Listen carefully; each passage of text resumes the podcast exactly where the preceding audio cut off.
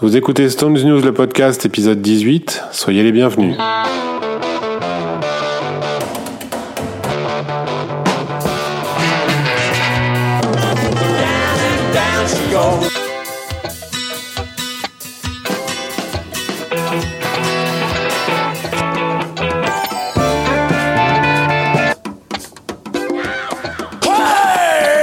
Bonjour à tous, merci de nous retrouver pour cette nouvelle émission. Salut Thierry. Salut David. Salut David.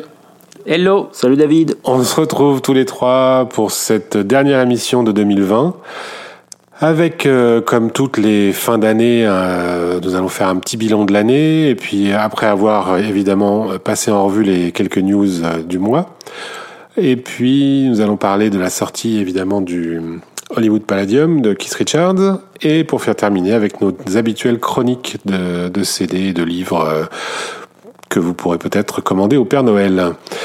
Euh, on va attaquer tout de suite avec les news. Première news, on a les SHM CD japonais qui arrivent en, grande quantité en, Europe, dans le monde entier même apparemment d'ailleurs. Euh, ils sont disponibles pour la première fois de façon globale, on va dire. Euh, en tout cas, euh, alors pas Une tous petite- évidemment. hein. Non, pas tous, une petite Voilà. série. Donc il y a cinq, une petite salve de cinq albums, en fait quatre compiles plus le Sticky Fingers espagnol avec la pochette euh, espagnole, donc les doigts qui sortent de la boîte de conserve, et le Sister Morphine euh, euh, censuré et remplacé par Lady Rock. Et donc les quatre compiles, ce sont Rewind, Sucking in the 70s, Made in the Shade et Time Waits for No One. Time Waits for No One, qui est une compile qui n'existe pas autrement, c'est-à-dire que c'était jamais sorti en CD euh, autrement que sous cette forme-là. Les autres, euh, les autres existaient dans les différentes euh, rééditions euh, CBS. Euh, pas toutes les pas toutes les maisons de disques, enfin on va pas faire l'historique de, de, ces compiles parce que de toute façon elles n'ont pas d'intérêt en soi déjà, donc euh, voilà. Mais euh, Time Waits for No One était la seule qui n'était jamais sortie en CD de façon euh, euh, générale, on va dire, enfin disponible pour tout le monde. Euh, bon, voilà, c'était juste pour mentionner ça. Il n'y a pas grand-chose d'autre plus à en dire. Ça n'a pas vraiment d'intérêt, si ce n'est évidemment euh, la collectionnite aiguë et la, satisfaction du complétiste, n'est-ce pas, Thierry? Tout à fait. Oui, non, c'est vrai qu'elles sont sorties il y a un peu plus d'un an au Japon. Donc euh, à l'époque, je les ai payées, on peut le dire, à un tarif nettement plus élevé que celui qui va être proposé dans quelques jours. Euh, donc l'intérêt, en fait, bah, c'était tout simplement de, compléter la discographie pour les, une fois de plus pour les, les collectionneurs de, de vinyle réplica, de compléter la discographie euh, des albums par la discographie des compilations que l'on qualifierait d'officielles, c'est-à-dire celles vraiment voulues par, le, par les artistes ou leur maison de disques. euh.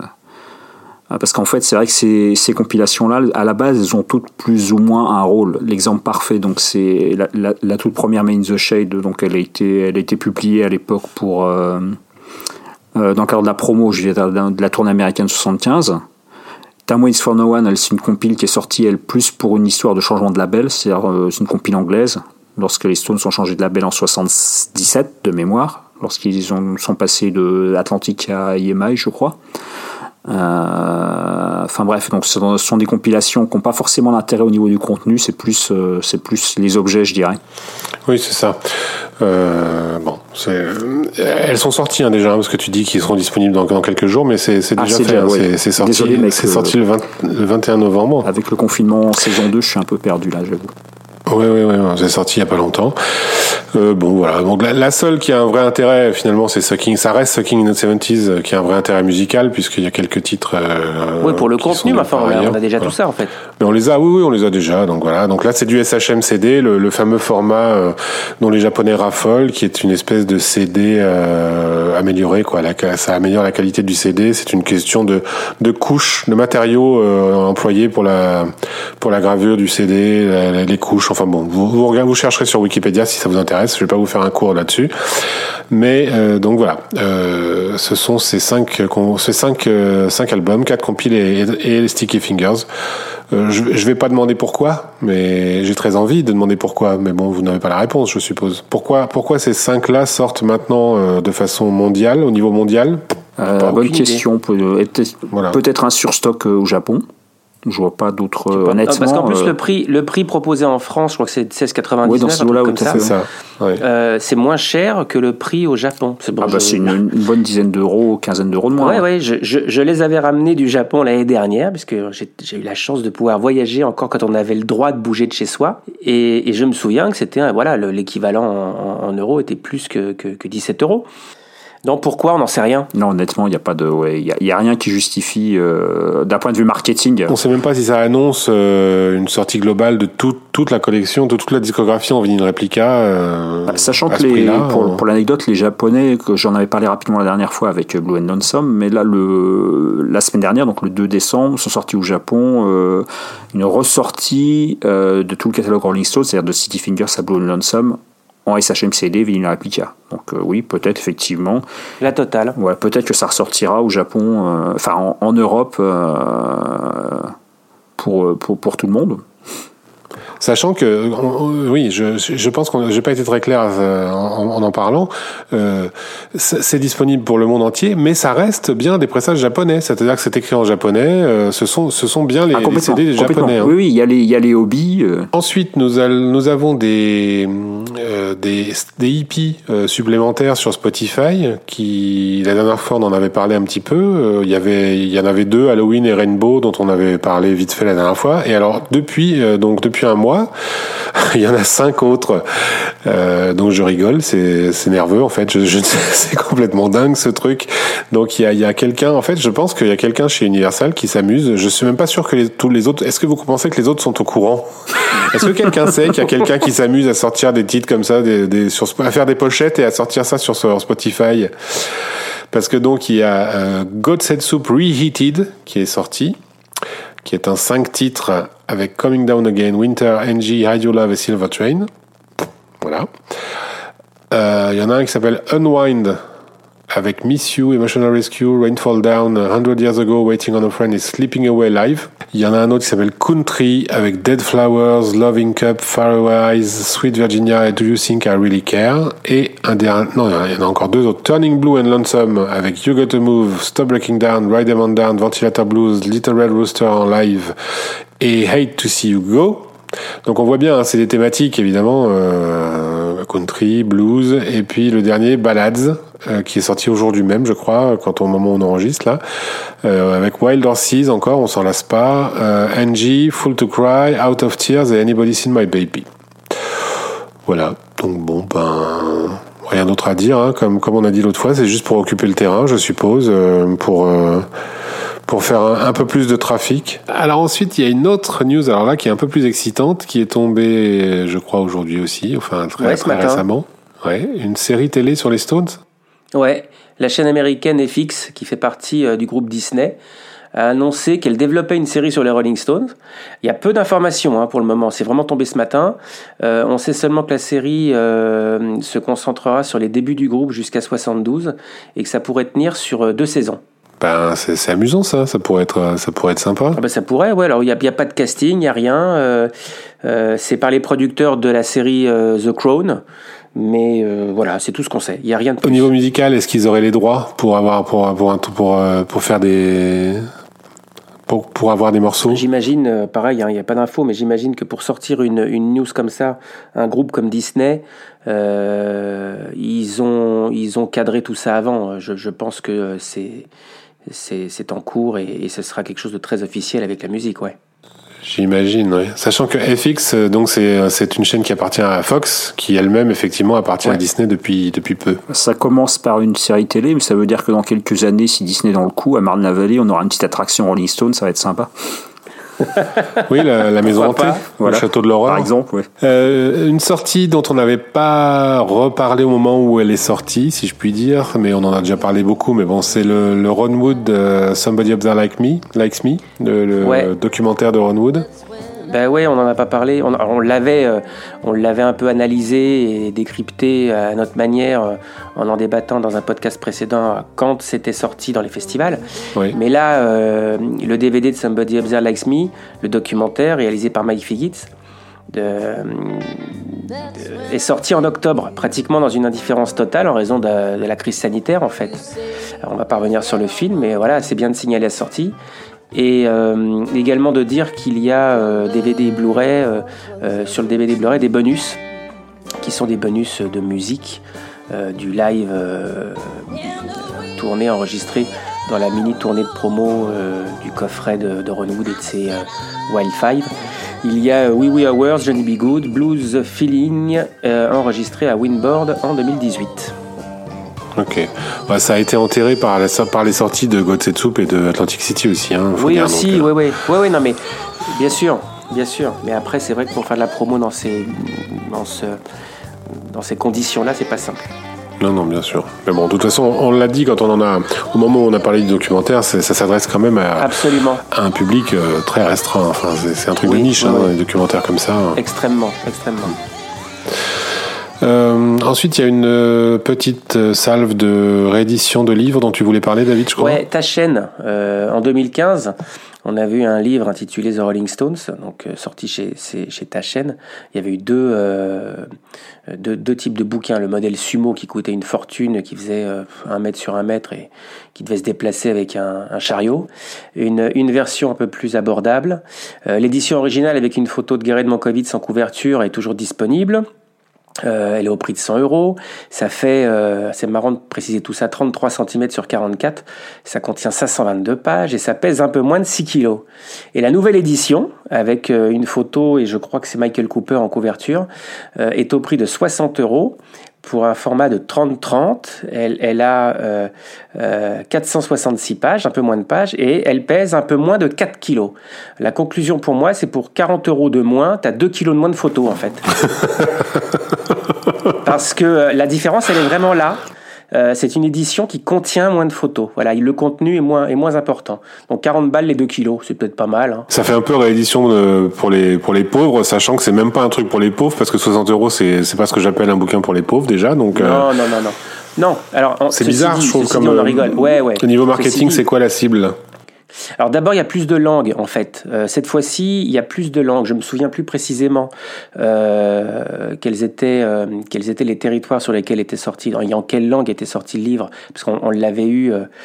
il était en anglais, en allemand, je crois. Et là, il y a plus de langues qui sont prévues. Bah, plus de langues pour les Stones, c'est normal, hein, je dis ça comme ça. Bien vu, bien vu, bien vu. Mais euh, voilà, il y a pas, il y a pas, je peux pas dire quelle est la cible en tout cas, mais oui, 60 euh, euros, c'est pas non plus euh, bon marché. Mais c'est ce qui est surprenant aussi, c'est que l'édition originale, certes à 100 euros, est toujours disponible. Oui. C'est pas une réédition pour une rupture, pour parce que c'est épuisé ou quoi que ce soit. C'est vraiment un, un, deuxième, mais tout, D'après ce qu'on en sait, je l'ai pas vu. Y a juste, c'est juste du moins. Il y a, y a, pas de photos. C'est juste du moins, exactement. Voilà, c'est juste du moins. Il n'y a pas de photos qui sont dans la nouvelle et qui sont pas dans, dans la grosse. Non, apparemment non. D'accord. Et la couve qui est différente également. La couve est différente, c'est ça.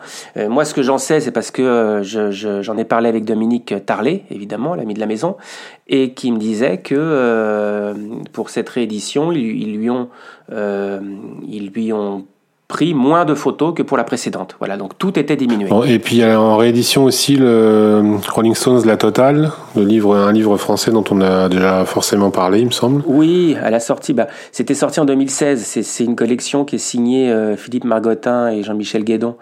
Euh, la Totale, il y, a, les Stones, il y a eu Dylan, il y a Pink Floyd, il y a Led Zepp, il y a Bruce. Euh, ça sort là, c'est sorti il y a pas longtemps. mais en fait, là, la Totale Rolling Stone est ressorti, mais en poche. C'est le même contenu au format poche. Euh, c'est l'intégrale des chansons euh, décryptées et analysées. Et la, en fait, la version poche, on peut dire que c'est même la troisième édition. Il y a une première édition en 2016. Il y a une édition mise à jour avec Blues and Lonesome. Et là, la version poche est, donc la plus complète. Mais en un seul volume, la version poche? Ah oui, oui, complètement, complètement. D'accord, mais c'est il faut c'est écrit en, en, quelle taille la, typo? C'est écrit encore 3 Non, mais j'imagine qu'il n'y a pas d'image, il n'y a pas de choses comme ça, euh, contrairement, contrairement à l'édition originale. Ok. Voilà. Bon, très bien. Et euh, il y avait un autre livre aussi, une sortie cette fois? Oui. Euh, ça s'appelle Bill Wiman, une édition française qui s'appelle Rolling Stone, portrait inédit en images. Alors, c'est aux éditions, euh, enfin c'est chez l'imprévu, ça s'appelle.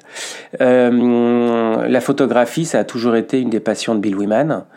Euh, dans une courte intro, il précise que c'est lors d'un passage à Paris, euh, vraisemblablement en 65, qu'il s'offre son premier appareil photo professionnel haut de gamme.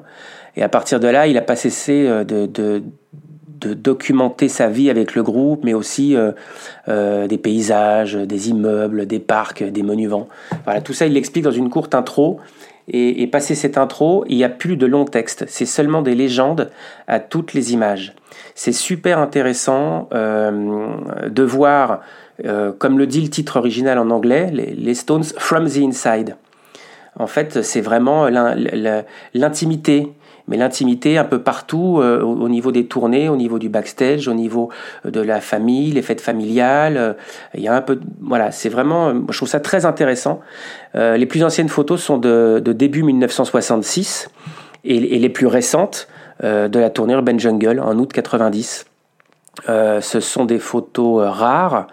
On en connaît quelques-unes, mais finalement très peu.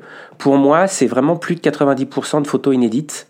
Alors il n'y a rien d'artistique, hein. c'est pas des c'est pas des photos de photographes studio, etc. Mais c'est voilà, il y a rien d'artistique. C'est pas le propos ici. Euh, c'est des photos de copains euh, qui sont parfois bien réussies, parfois moins bien réussies. On peut pas dire qu'il y a une thématique, c'est vraiment euh, voilà des, des photos de, de, de, sur la route au fur et à mesure de la de la vie du groupe. parmi les images qui ont, retenu, qui ont retenu mon attention, il y a des images dans les studios Pathé Marconi, par exemple à Boulogne, donc 79, 82, 83, 85. Euh, une photo en backstage de, des abattoirs, du second concert des abattoirs en 76. Il y a des photos qui sont des points de vue différents euh, de ce qu'on a vu et revu et qu'on connaît du Rock'n'Roll Circus. Ça fait, voilà, je trouve ça intéressant. Il y a euh, une photo de l'enregistrement des chœurs de you, Can't Always Get What You Want, dirigé par Mick et, et, Jack Nietzsche, dont on a connu l'audio en début d'année 2020 par la publication par Abekasao des Inédits 69 euh, sur YouTube très rapidement avec un, avec un petit bruit là pour, pour, pour emmerder le monde. Euh, voilà, je trouve ça intéressant de voir une image de ce moment particulier, en tout cas d'autres moments. Le livre est bien imprimé, c'est vraiment du beau boulot. 270 pages, à mon avis, il n'y a pas loin de, de 250 photos.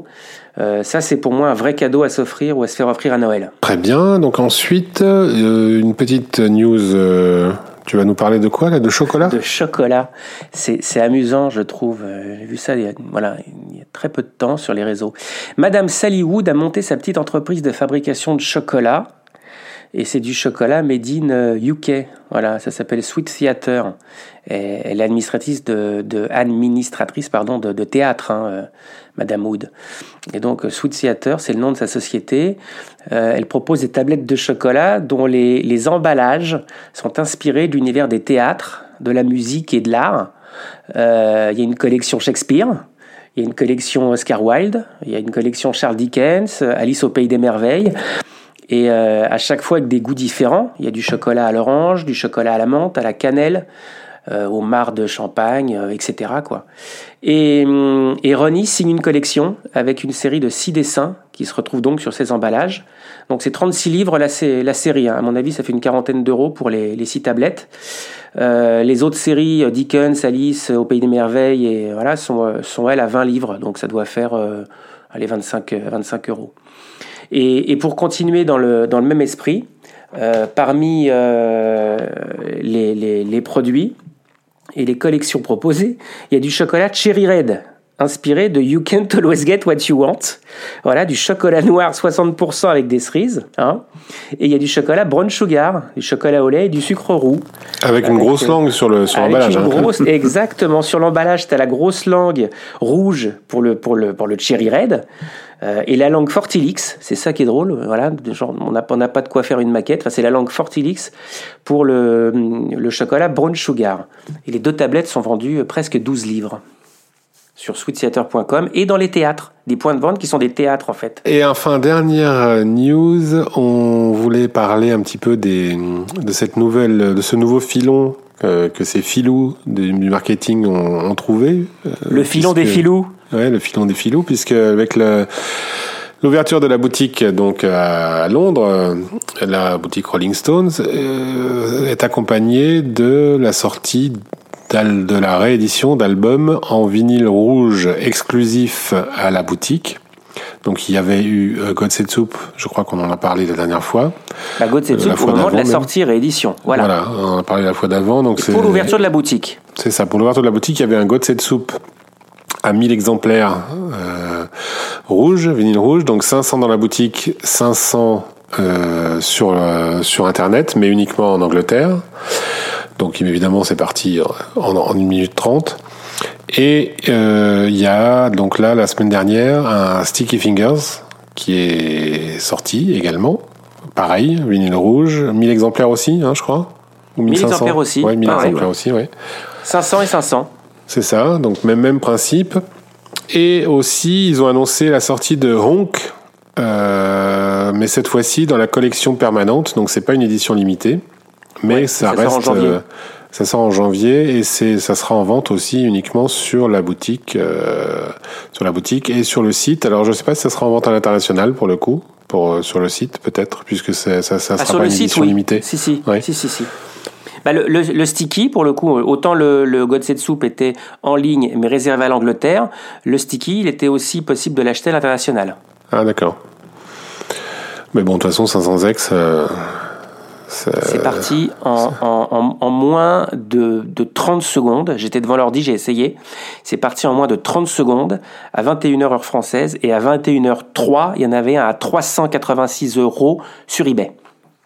Il y en a beaucoup en ce moment euh, sur eBay des vinyles des Stones qui sont un peu chers et des vinyles ben, récents. et eh oui, parce que cette année 2020 a été finalement assez euh, prolifique en édition limitée vinyle euh, des Oui, vinyle particulièrement, oui, absolument. Ben, ça, ça, a commencé avec euh, Living in a Ghost Town, finalement, euh, une édition euh, vinyle orange et une édition vinyle pourpre. C'est sold out, il y en a plus. Euh, voilà, maintenant ça va être, si tu en veux, c'est un petit peu plus cher sur les sites Discog ou, ou eBay. Il y en a au Leclerc à côté de chez moi. Hein. Encore? Véridique, oui. Ah bah c'est parce que les gens n'ont pas eu le temps de se déplacer. Bah, je ne sais pas. Il y en a, il en a deux. Alors je ne sais pas quelle couleur ils sont, c'est pas écrit dessus, mais il y en a deux. Eh ben, alors, je sais plus lequel, mais je crois que celui. Le orange se trouve plus facilement. Voilà, c'était le orange. Le, le pourpre était que sur le site internet euh, rollingstone.com ou autre. Voilà. C'était un truc comme ça. Bon, alors après, dans l'ordre, il y a eu, t'en, t'en parlais à l'instant, le Soup rouge, tiré à 1000 exemplaires. Dans, dans la même euh, lignée des Soup, il y a eu aussi une, édition clear vinyle avec une couverture autre, qui était la couverture euh, avec la tête de, la tête de bouc dans, dans la soupe. Euh, c'est sold out, voilà. Euh, autre vinyle collector sorti, bah, le Steel Wheels Live en couleur. C'est des bicolores, je crois que c'était bleu et euh, orange. un peu. Voilà, c'est ça. Juste après, il y a un Totally Strip Amsterdam Paradiso orange qui est sorti à l'occasion de l'ouverture de l'exposition à Groningen. 3000 exemplaires vendus sur Internet. bah voilà, c'est parti. Derrière le Kiss Richard, dont on parle un peu plus tard euh, dans cette émission, euh, une édition rouge, vinyle rouge. Le Sticky, on vient d'en parler, 1000 exemplaires. Puis Onk, alors euh, édition rouge non numérotée et avec une, couverture en réalité virtuelle. T'as vu ça aussi sur Oui, j'ai vu sur Instagram. L'application, ça fait voilà, ça bouge, ça, la, couverture est animée. Voilà. Et sur les Record Store Day de cette année, il y a eu un Métamorphosis euh, vert à 7600 exemplaires, le Keith Richards et It When You Live à 4000 exemplaires, euh, qui n'a pas franchi euh, l'océan. Hein. ça a été compliqué d'en avoir en France, il n'y en a pas eu apparemment. Et également euh, sur le Black Friday, euh, un Let It Bleed euh, on-poured, ils appellent ça, c'est-à-dire que il est multicolore, euh, noir, rouge, euh, transparent, un peu vert. il s'est versé à la main, c'est-à-dire qu'il les fabrique à la main avec un certificat d'authenticité. Oui, c'est le fameux dont on a parlé la dernière fois, voilà, la main sous les Voilà. Exactement. D'ailleurs, je me demande si c'est pas ce fameux Let It Bleed Clou qui aurait inspiré le chocolat en fait. Pourquoi pas Pourquoi pas Ça doit être ça. Oui. Non mais c'était vendu 99 dollars à la sortie. Euh, il y en a eu. Alors c'est très amusant sur le, sur le communiqué, l'argumentaire de vente, on va dire, euh, du Record Store Day, Black Friday, puisque c'est la même chose pour ça. C'était 900 exemplaires avec certificat d'authenticité. Voilà. Les 900 exemplaires sont partis à une vitesse euh, de dingue, uniquement en magasin physique, il n'y a pas eu de vente autre. Et pareil, ça n'a pas franchi la frontière, on n'en a pas eu en France.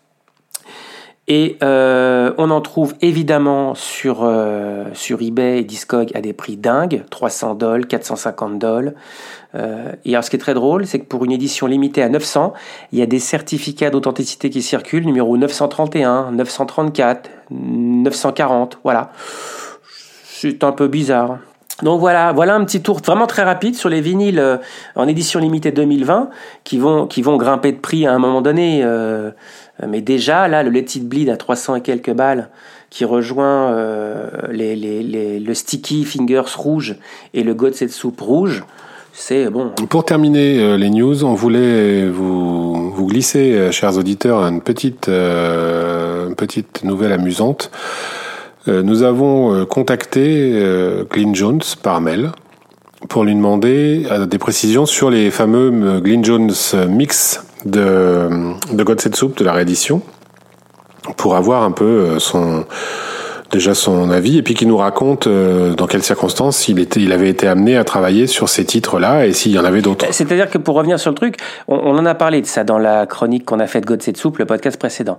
Et, et la question se posait qu'est-ce que c'est que sont ces Glyn Jones mix dans la mesure où Glyn Jones n'est absolument pas crédité sur l'album. Il faut, on l'a dit, c'est Andy Jones, l'ingé son, qui a travaillé sur cet album.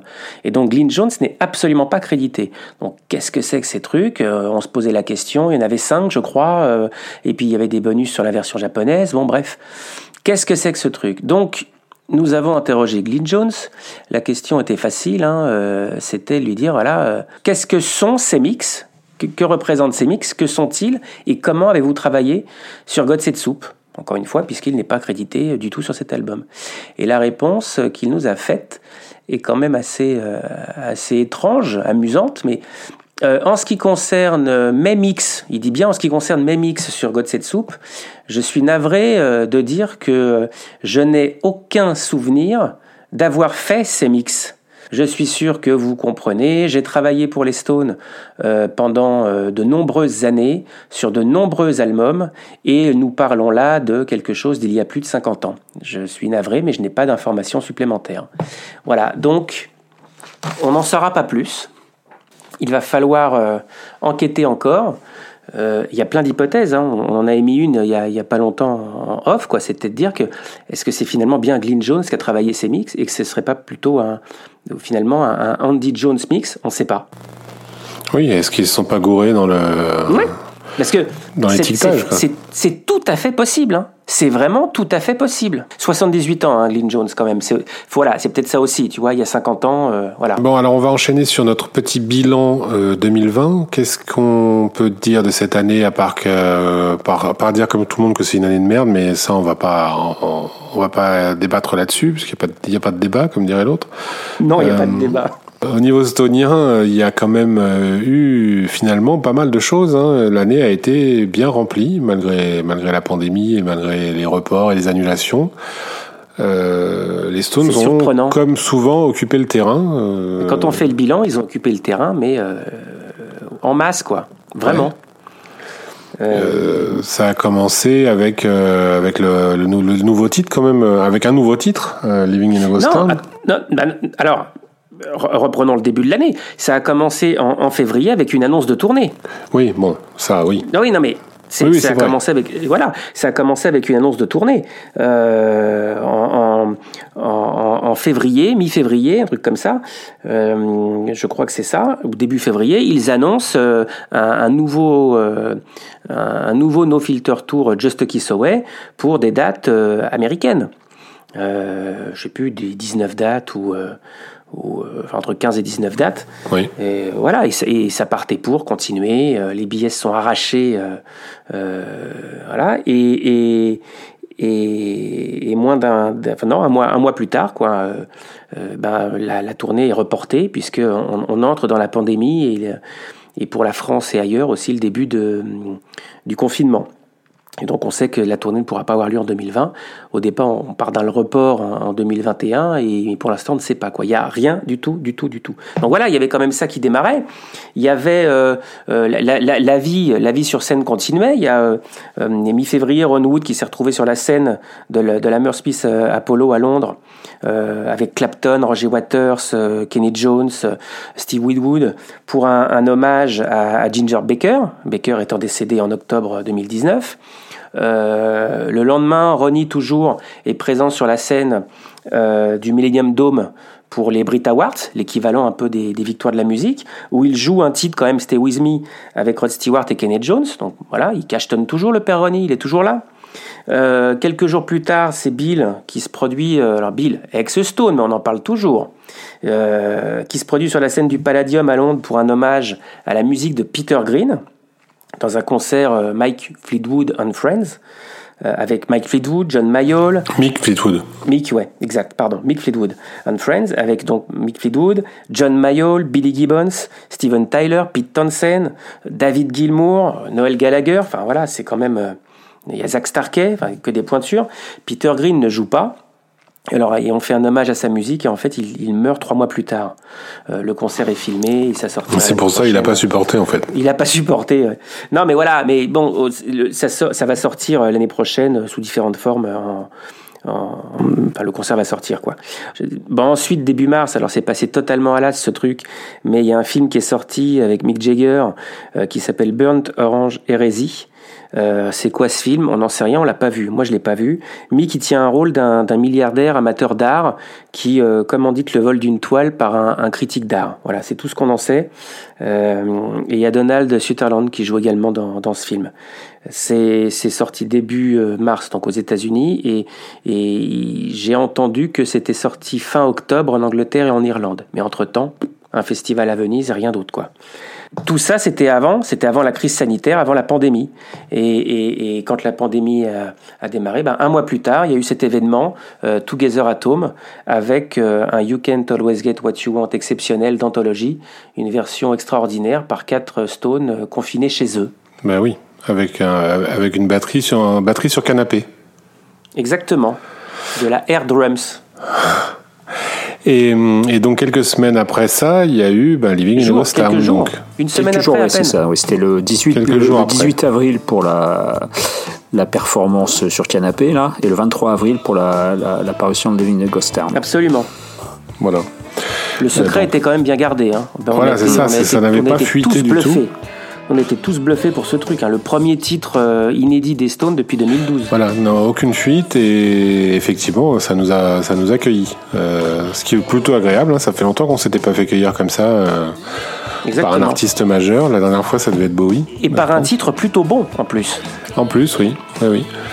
Donc euh, effectivement un titre un titre euh, vraiment sympa. Euh, dans, la, dans, dans, un fol espoir, on s'est dit que ça allait en annoncer d'autres, mais non, c'est pas en tout cas pas encore arrivé. Quoique, quoique. Mais voilà. Alors ça c'est sorti le, 18, le 23 pardon, le 23 avril et, et, deux mois plus tard à peu près, ça sort en support physique cette fois-ci, donc les éditions collector vinyle dont on a parlé un peu plus tôt, plus aussi en CD.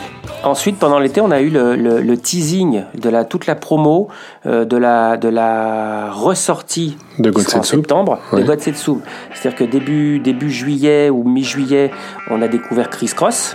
Voilà, mhm. c'était le gros truc inédit, euh, hein, Chris Cross sur les réseaux sociaux.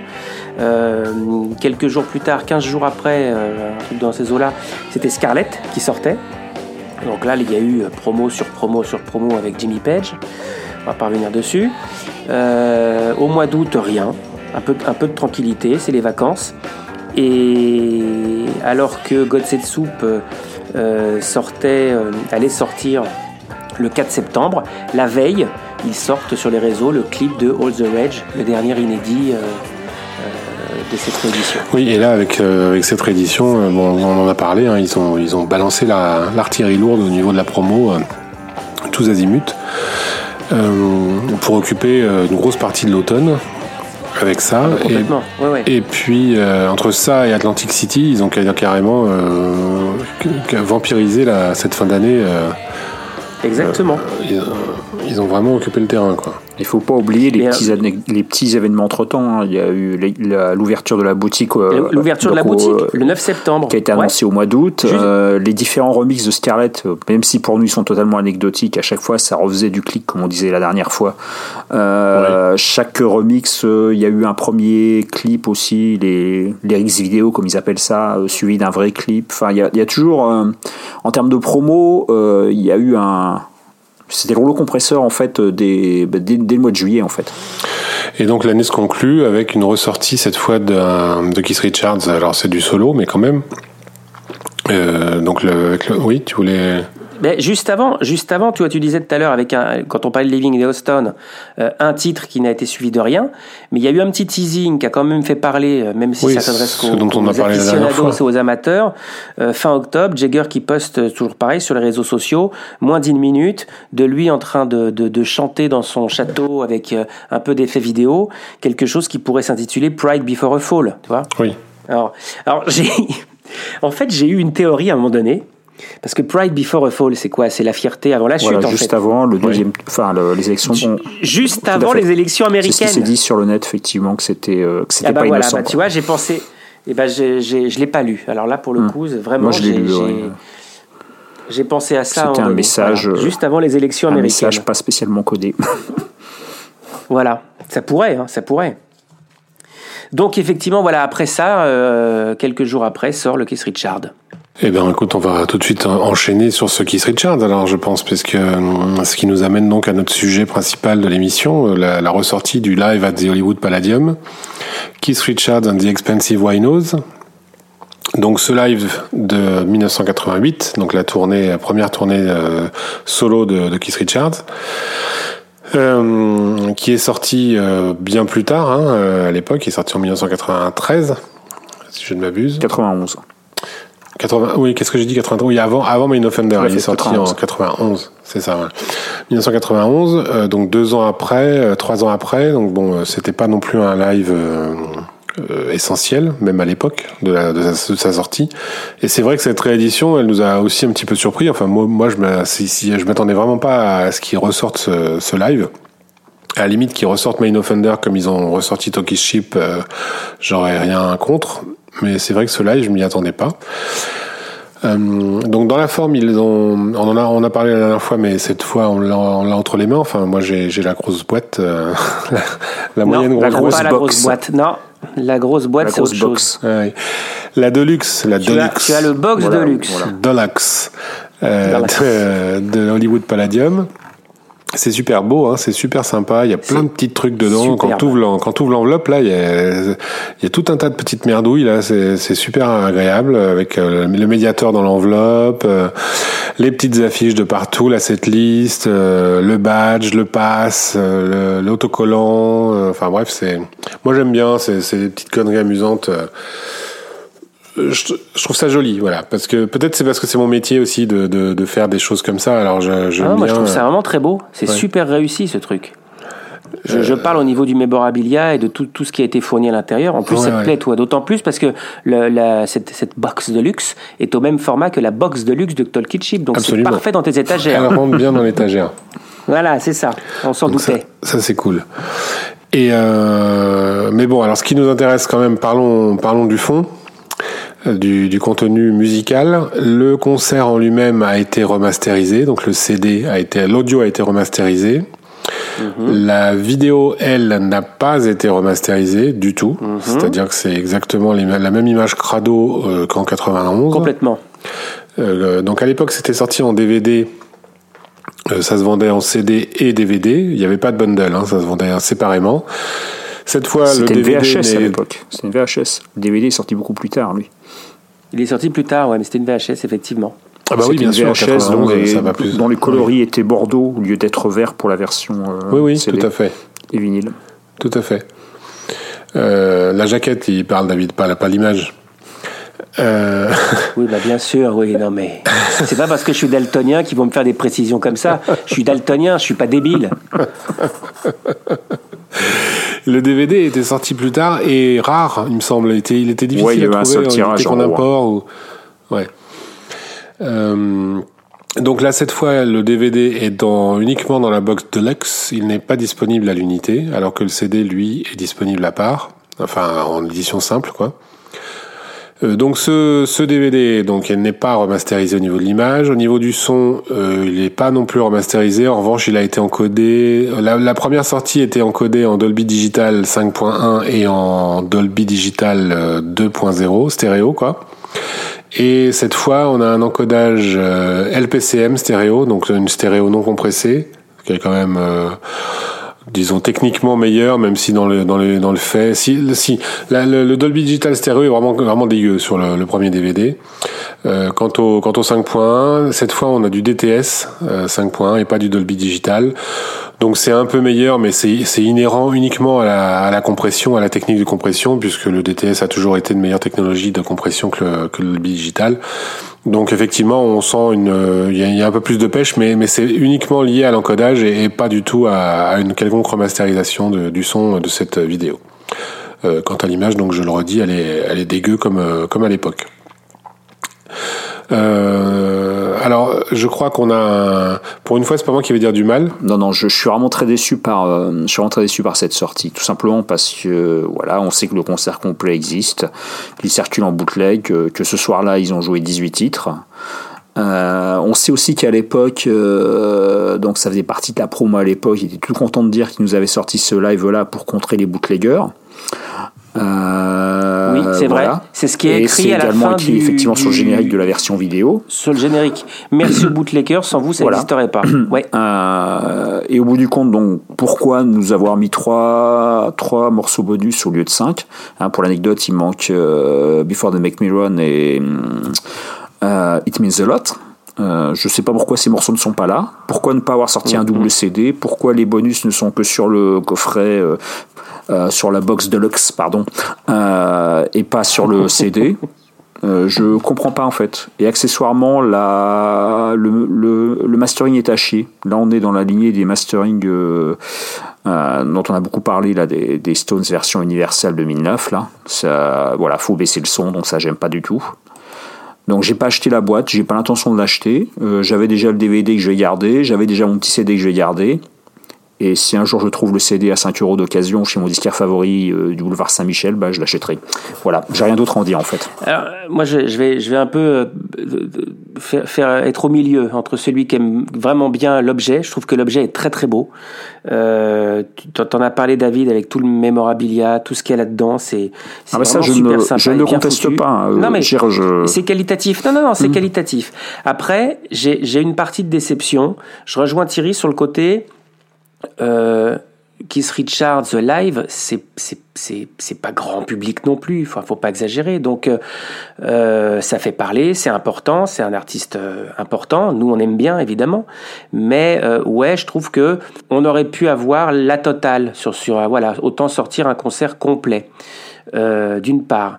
D'autre part, le fait de réserver les bonus à la, à la de luxe, Bon, je trouve que c'est pareil, c'est pas c'est pas cool pour ceux qui veulent juste s'offrir le CD. Voilà, ils eux ils n'auront pas les, les, les, trois morceaux. Bon, ça c'est euh, surtout si on compare me, me, chagrine le si plus. on compare avec justement la politique des Stones avec euh, avec Eagle notamment. Voilà, ouais, bien sûr. on a encore une fois du de l'audio, de la vidéo dans un petit dans un petit euh, digipack sympa euh, à 20 20 25 euros. Euh, voilà, il y a moyen d'un point de vue marketing. Il y avait un côté il y avait un côté moins radin avec la sortie de, de Talkie Ship, c'est-à-dire que tu achetais le double DVD, euh, le double CD pardon, euh, qui existait aussi, et tu avais les Tout bonus. À fait. Voilà. Les bonus étaient les mêmes que sur le, la, la box Deluxe. Les bonus, exactement, exactement. Donc voilà, c'est là où je te rejoins Thierry, le côté des déceptions. Et alors, là où je suis scandalisé, euh, on l'a lu, on l'a vu, je sais pas pour vous, mais il y a eu un, un authoring qui, euh, qui ne fonctionne pas sur tous les lecteurs DVD et il y a eu aussi pour euh, le, CD euh, des problèmes de, de pressage, quoi. Euh, moi, j'ai lu ça sur les forums à un moment donné. Je me dis, oh là, je vais m'empresser d'ouvrir ma boîte et de, et de ma box et de, et de, et de tester mon DVD. Je fous le DVD sur mon lecteur euh, DVD euh, Pioneer, voilà. Il ne monte même pas. Il n'est même pas reconnu. Je le prends, je change, je le mets sur un lecteur Blu-ray, toujours la marque euh, euh, Pioneer. Il passe sans aucun problème. Ok. Mm -hmm. Le CD, Le CD, pareil, je le fous sur mon sur le, le lecteur DVD, voilà, bon, ok, Pioneer. À la, au titre 13, ça saute, ça s'arrête, j'ai pas la fin. Je le fous sur euh, un lecteur euh, SACD, euh, SACD CD Pioneer, il passe comme une lettre à la poste. Donc je trouve que ça, c'est pas au top. Sur la version digitale, notamment les, les FLAC HD, il manque une partie sur l'intro de Whip It Up. Il manque le premier accord en fait. Complètement. Ça, ça voilà, ça c'est sur le remastering et ce qui a été fait. Euh, il y a y a 8 secondes, je crois qu'entre la version de 91 du CD et la version du CD euh, de Stanley. Et c'est bien, c'est vraiment une erreur parce que l'enchaînement entre Big Enough et Whip It Up est vraiment euh, brutal. Donc c'est vraiment une erreur sur il manque il manque des informations sur le fichier en fait.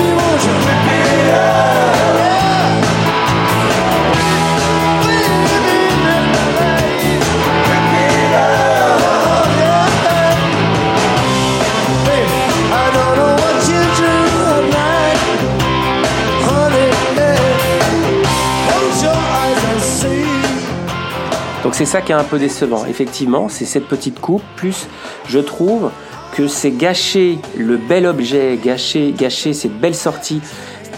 Même si euh, l'aspect de dire euh, les bonus sont uniquement sur la, box de luxe et pas sur le CD, bon, il y a une incohérence en fait. Tellement d'accord avec la politique. Il y a, incohérence avec mais en fait, qui, comme on disait tout à l'heure. Mais voilà, exactement. Moi, moi je, suis, encore une fois, je suis bluffé par le produit, l'aspect du produit et la beauté du truc. Je trouve ça magnifique. Cet aspect euh, un peu velours euh, de, cette boîte en tissu. Euh, il y a un bouquin aussi. Il y a quand même un bouquin d'une quarantaine de pages avec des photos inédites, quoi. Enfin, c'est super riche. L'essentiel à la base, ça reste la musique. C'est super riche. Mais l'essentiel qui reste, et voilà, Thierry, exactement, c'est ce que j'allais dire. L'essentiel qui reste la musique et, et, l'image, puisqu'on vend un concert en image et rien. Et ben, l'essentiel, bah, finalement, c'est ce qui a été le moins. Euh, on n'en a pas pris soin. C'est ce que je trouve. Par contre, après, concernant, ouais, concernant la vidéo, on n'a jamais su. Ça se trouve, il n'y a que ces 10 morceaux-là qui ont été filmés. Parce qu'il ne faut pas oublier que quand ils l'ont filmé, c'est uniquement dans un but d'avoir de l'archive. Il n'était pas du tout question de, de, de, sortir euh, un album live à l'origine. Donc peut-être que voilà qu'il n'y a que tout n'a pas été filmé ou alors il n'y a qu'une seule caméra que c'est pas exploitable d'un point de vue commercial. Hein. C'est possible aussi.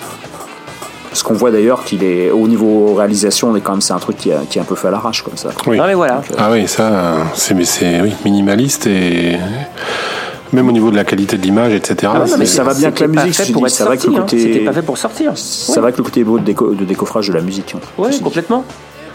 Alors moi, moi je suis d'accord avec tout ce que vous avez dit, euh, sauf sur euh, la remasterisation, je te trouve dur Thierry, parce que je trouve que le, coup de pêche est plutôt agréable. Ah, j'aime pas du tout, non là, je baisse le son, donc à partir de là, je sais pas si tu te rappelles, je t'avais envoyé un fichier. Oui, euh, voilà, bon, pour moi c'est le juge de paix aussi, quoi, de voir un truc qui sature de partout là. Ouais, ouais, ouais, ouais. Non, mais je, je, je suis d'accord avec toi, mais je suis d'accord avec toi sur le. Oui, quand tu me montres effectivement les, les courbes, ça, je vois bien ce que tu dis. Après, euh, je sais pas toi David, ce que t'en penses Moi, moi j'ai comparé les deux. Ça me dérange pas. Moi non, plus. Ça, hein. me pas, ça me choque pas. Ça, je voilà. trouve le Alors, faut pas, faut pas écouter. Faut, faut pas écouter les deux à la suite, en fait, c'est ça. Non, mais même. Peut-être que tout seul individuellement, sorti de ce, de ce contexte-là, oui, je, oui, peut-être qu'il est. Non, mais de toute façon, quand j'ai écouté le truc, j'ai foutu ça euh, dans le lecteur qui a bien voulu fonctionner, je le redis. Alors voilà. Non, mais c'est vrai. voilà. deux choses. Et puis j'ai mis à fond les ballons et j'ai écouté. Et bah, ça me donc le, ça me, voilà, la qualité, euh, ça me convient parfaitement bien. C'est un concert un peu à l'arrache, c'est du kiff. Il y a deux choses qui sont inadmissibles, c'est que euh, évidemment le DVD ne passe pas. Alors ça, c'est effectivement il scandaleux. Il passe pas partout, mais effectivement, il passe pas. Ça, c'est Barjo. Il va, il va falloir qu'il fasse un rappel ou je sais pas. Enfin, c'est insensé. Ça, c'est vraiment insensé. Euh, ne pas ne pas être foutu de faire un authoring DVD en, euh, en 2020 euh, je sais bien que alors, ou alors c'est parce que la technologie est, est oubliée quoi c'est ça en fait on, on, on, sait plus le faire je sais pas mais enfin en tout cas c'est effectivement un, un, gros fail ça l'intro de Whippy qui est effectivement charcuté j'ai vérifié c'est vrai c'est dégueulasse c'est vraiment incompréhensible et inadmissible après, euh, pour le reste, c'est vraiment sur le principe que je vais gueuler là-dessus. Parce qu'il n'y a pas de raison, effectivement. On achète un truc relativement cher, il n'y a pas de raison qu'on nous, file un truc qui marche pas. Après, euh, comme je l'ai dit au début, c'est une réédition que personnellement je n'attendais pas et, et dont je me fous un peu en fait. Donc euh, je suis content d'avoir ce, cette boîte qui est, qui est chouette et dont le contenu m'amuse. Cette box Deluxe. Voilà, ce Deluxe dont le contenu, euh, je trouve le contenu divertissant. Une fois que j'ai ou- ouvert l'enveloppe pour, pour, pour éplucher tous les petites bidules qu'il y avait dedans, j'ai tout, tout remis et tout refermé. T'aimais bien jouer à la dinette quand t'étais gamin, toi. Euh, oui, oui, oui, absolument. Euh, et, et donc j'ai j'ai tout refermé et tout rangé sur l'étagère et ça va y rester en vrai. Euh, alors que Toki Chip, je, je le ressors parce que, parce que je l'aime bien, parce que j'aime bien l'écouter. et que- Dans le sachet et en plastique ou tu l'as quand même enlevé du sachet? Non, j'ai laissé, le, j'ai laissé le sachet parce qu'il y a l'autocollant dessus. Voilà, d'accord. Euh, donc euh, tout ça pour dire que je suis d'accord avec ce que vous dites et qu'effectivement euh, c'est pas normal. Après euh, c'est un live, euh, c'est limite un live bootleg en lui-même quoi. Déjà soi-disant pour contrer les, les, les Ah, bootleggers, mais enfin c'était déjà du bootleg quoi vu la qualité. euh. Complètement, ouais, ouais. Donc bon l'un dans l'autre, j'ai envie de Mais dire. un, un- un bootleg par un pirate, ça nous convient. Oui voilà c'est ça. Par contre, on peut parler un peu de musique. Il y a quand même des moments très sympas là-dedans. Euh, J'aime beaucoup le Keith Richards sur, quand il sort un peu de sa zone de confort. Et les morceaux plus calmes du type, euh, du type You Don't Move Me, euh, Rockaway, euh, des, des choses comme ça, Make No Mistake. Je trouve qu'il est très très bon dans ce genre de. Tout comme euh, Edit When You Leave sur, sur, sur Main Offender. Oui, oui. J'aime beaucoup. Je suis d'accord, moi quand aussi. il est sur ce. Quand il va dans ces territoires un peu plus calmes. Oui, Voilà. c'est vrai. Et de toute façon, le concert est bon. Enfin, ça, ça joue bien. Euh, bon, moi, j'ai- j'ai- j'aime pas, j'ai jamais aimé Steve Jordan, mais ça, c'est un goût absolument personnel. euh. Ah, le son de caisse claire est assez. Non, oui, oui, il faut l'accepter là. C'est Oui. compliqué. Voilà. Non, mais à part ça, euh, là, c'est complètement subjectif. Donc, euh, mais, en- mais en dehors de ça, les morceaux sont, sont bons. De toute façon, Talkie Ship et, Ma- et Main Offender, euh, ce sont deux albums que j'ai toujours bien aimés, euh, déjà à l'époque. Donc, euh, et ça, et ça joue bien, quoi. Même Kiss, il joue bien là sur scène. Euh, Il y a, y a, il y a juste, euh, il avait déjà les, les Music Man, euh, ça- puisqu'on on, on en a parlé la dernière fois sur Atlantic City. Euh, il, il jouait déjà sur Music Man euh, à cette époque-là, dès, dès 88. Euh, ce qui est amusant à noter quand même. Et puis, euh, et puis il y a Happy en, en, la et pas en si. Euh, bon, ça, pareil pour les. ça, je m'adresse aux, aux musiciens, mais c'est c'est c'est c'est l'époque où il avait descendu Happy d'un ton. Bon, voilà. Mais euh, Il refait la même chose en 93. Ouais. Ce qui est assez étonnant parce qu'entre temps, avec les Stones, il il le joue en, ouais, ouais, il le joue en si avec les Stones. Euh, aussi bien aussi bien sur Steel Wheels que que en- que sur Voodoo Lounge, il l'a joué euh, il l'a joué en si. Bon.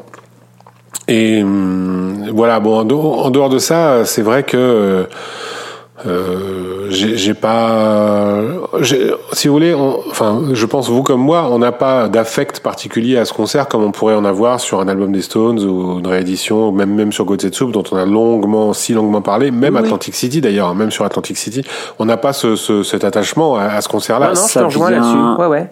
Ça vient aussi du contexte de la parution. Enfin, euh, 91, euh, voilà, c'est l'époque. euh, je pense que c'est pareil pour vous. On vient de découvrir les Stones euh, un ou deux ans avant. Personnellement, je suis encore dans ma quête de connaissances euh, stoniennes. Et ce disque-là qui est arrivé, euh, enfin, on l'attendait pas du tout. Moi, je l'ai découvert par hasard chez mon disquaire, un disquaire indépendant dans ma ville de province, euh, où il y avait des, comment dire, des casques à disposition pour écouter les news, quoi. Euh, mais je ne m'attendais pas du tout à ce truc-là, quoi. Je, voilà, je savais pas du tout que. En plus, il était hors contexte juste après un, juste après un album live des Stones. C'est vrai. Parce qu'il est sorti la même année que, Que Flashpoint. que Flashpoint. Euh, donc il est arrivé comme ça, effectivement, il n'y avait pas d'attente. Donc puisqu'il n'y avait pas d'attente, euh, voilà, on l'a pris, il était là, on l'a pris, mais euh, Mais même à l'époque, C'était c'était pas- vraiment une sortie en, en loose day, hein, un petit peu, hein, quand même. hein, de toute Mmh, façon, fait, ce, ce live. complètement, hein, oui. donc, euh, Bah, imagine, imagine, euh, imagine, nous on parle du, du coffret à 100, je sais plus, c'est 130, euh, 130 euros ou 139 euros, Ah, je ouais. sais plus combien le coffret. Voilà. Alors t'as quand même eu une édition encore plus limitée euh, à, à 100 exemplaires Avec euh, oui, du box poster de luxe signé, signé par Kif avec le poster signé mais une vraie signature de Kif, pas euh, pas du pen euh, automatique là. Euh, limité 100 exemplaires, c'est parti en un rien de temps, 400 dollars. Alors le mec qui a mis 400 dollars sur son truc et qui a ses deux DVD ou machin qui marchent pas, a eu encore plus les boules. oui, sauf qu'il a mis que- 400 dollars pour avoir la signature, pas pour avoir le DVD, de toute façon. Bon, de toute façon, donc on verra, on vous tiendra au courant si on entend parler d'une d'une campagne de promo, de rappel, je veux dire.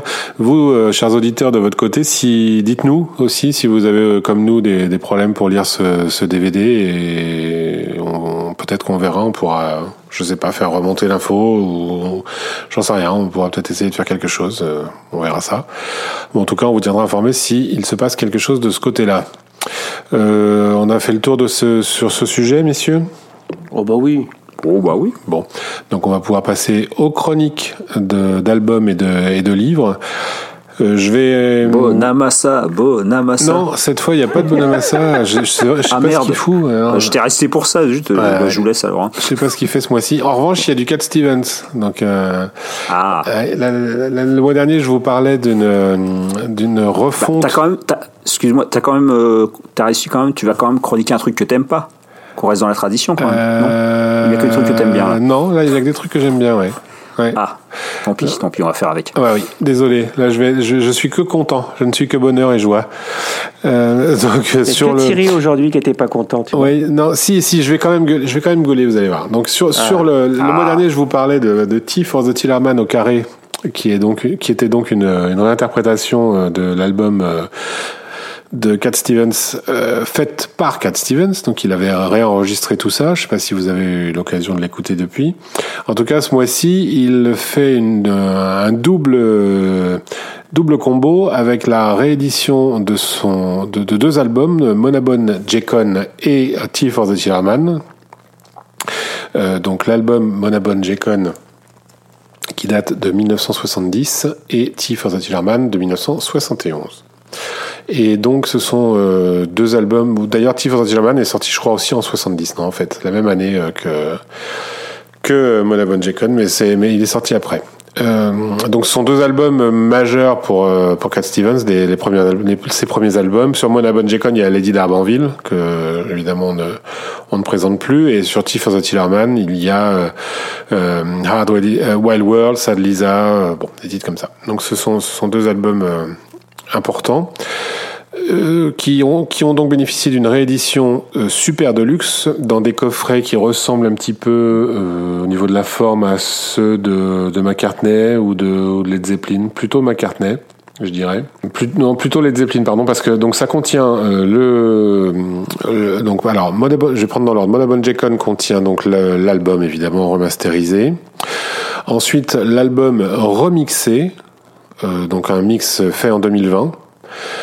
Euh, et ensuite un CD avec euh, tout un tas de démos studio et un quatrième CD avec des lives. Donc euh, des interviews à BBC et des lives à la BBC des lives dans un festival à Plum Tom de, de jazz festival en 71 en 70 pardon.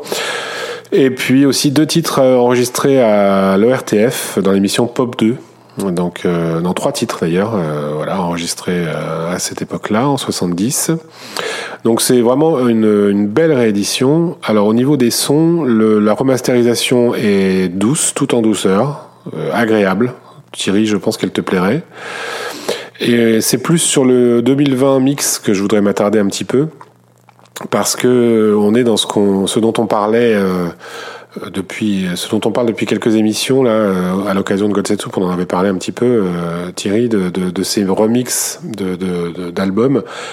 On en a parlé également sur au moment de Bowie euh, pour euh, les remixes de Visconti. Euh, donc là vraiment on, est reparti de, des bandes euh, originales multipistes et on a refait un mix moderne je vais vous faire écouter d'ailleurs un, petit montage. D'abord sur, sur Wild World, d'abord la version remasterisée, et puis en fondu au milieu la version euh, 2020 mix. Vous allez voir euh, la différence. Surtout si vous écoutez au casque, vous allez tout de suite voir la différence.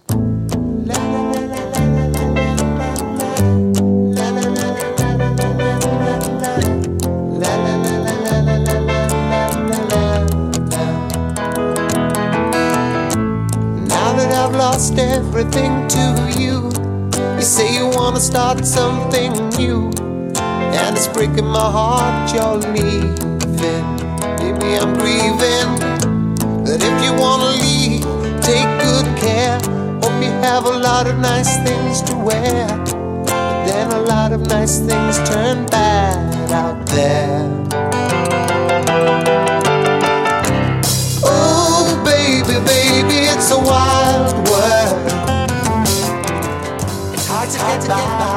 Just upon a smile.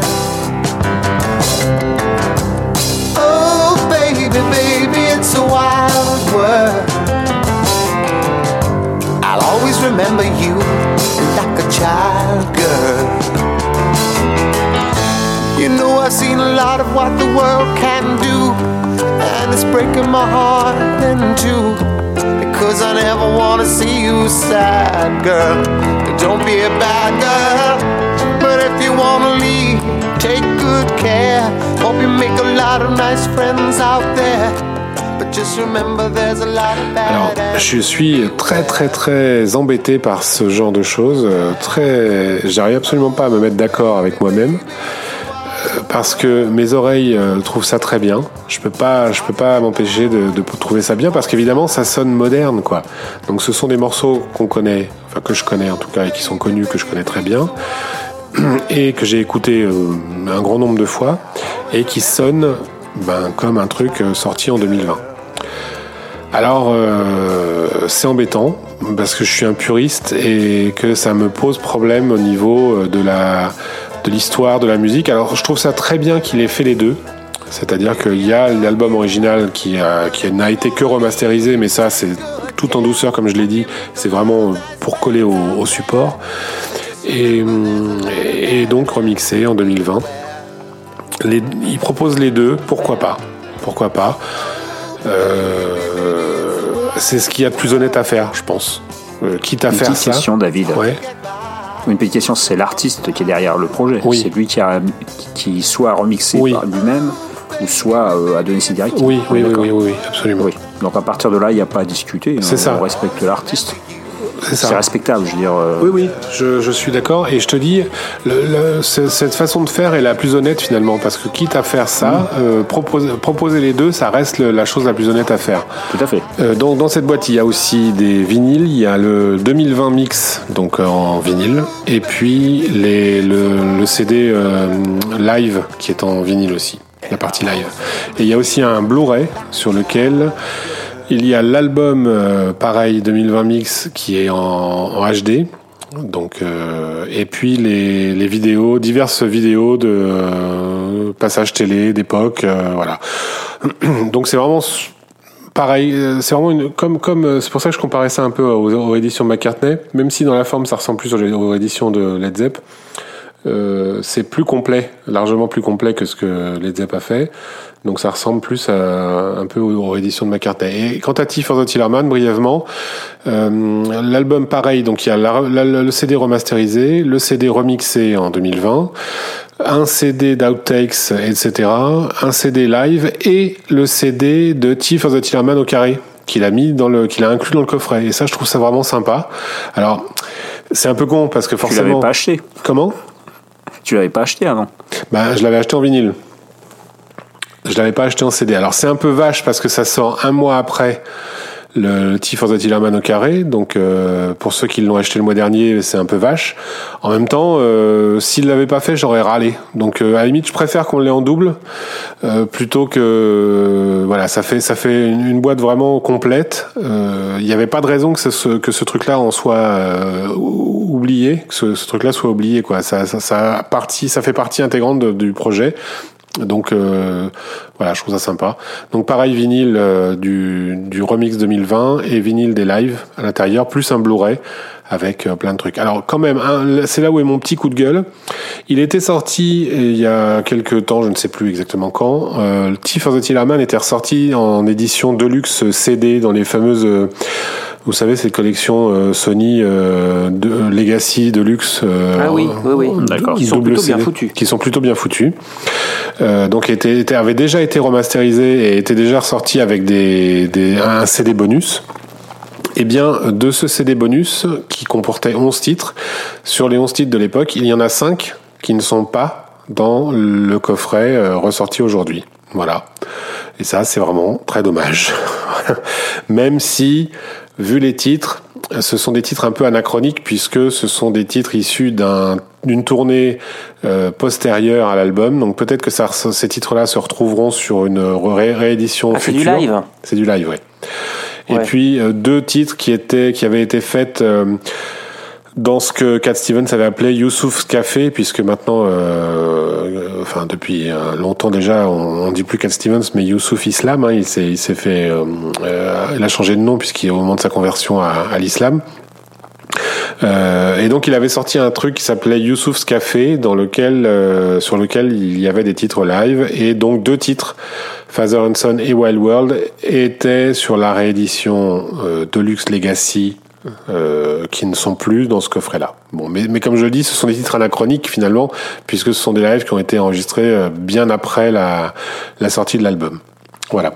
Mais c'était pour être complet. Donc c'est- pas un coup de gueule, c'est juste pour le pour le pour le signaler. Voilà. Euh, je passe la parole à notre ami Thierry qui va nous faire un petit tour des archives de, de Neil Young du volume 2 dont on a parlé un petit peu la dernière fois. Oui, on va s'attaquer à du lourd là quand même. Ah ouais, donc Nignon, on avait juste évoqué la dernière fois le fait qu'il avait annoncé donc euh, pour le 20 novembre euh, une sortie de ses archives. Donc dans un premier temps, on avait parlé en off. euh, C'est vrai qu'on n'était pas très content parce qu'il avait annoncé en fait un gros coffret, un coffret à 300 dollars qui contenait 8, euh, 10 CD, un livre. Et ce coffret, en fait, il a, qui reprend donc le format du, de l'archive volume 1 pour le prix euh, des éditions Blu-ray de l'époque. Voilà. Euh, mais bon, euh, c'est assez, assez compliqué avec Neil parce que c'est vrai qu'il a, il a développé, en fait, il a une idée très, très personnelle de, de, la gestion de ses archives, enfin de la gestion commerciale, entre guillemets, de ses archives.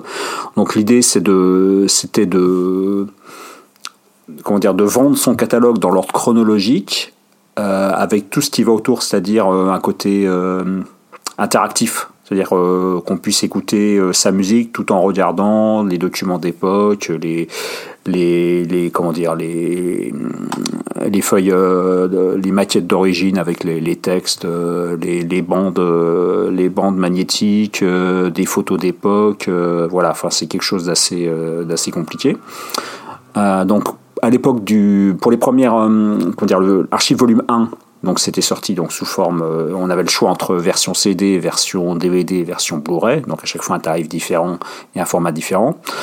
Et là donc il nous a annoncé un coffret limité à 3000 exemplaires euh, ce qui nous fait bien rire parce qu'on imagine bien que Neil Young il a un peu plus de 3000, ex- 3000 fans dans le monde prêts à acheter euh, cette boîte du format de la volume 1 qui elle a été éditée à beaucoup plus d'exemplaires évidemment euh, donc 3000 exemplaires qui ont été immédiatement euh, épuisés. Euh, donc il nous a, euh, dans la foulée, il nous a fait, il nous a pondu un communiqué comme quoi il allait avoir une deuxième édition, puis une édition en petit format. Enfin bref, c'était un peu, euh, c'était un peu le, le cafouillage quoi.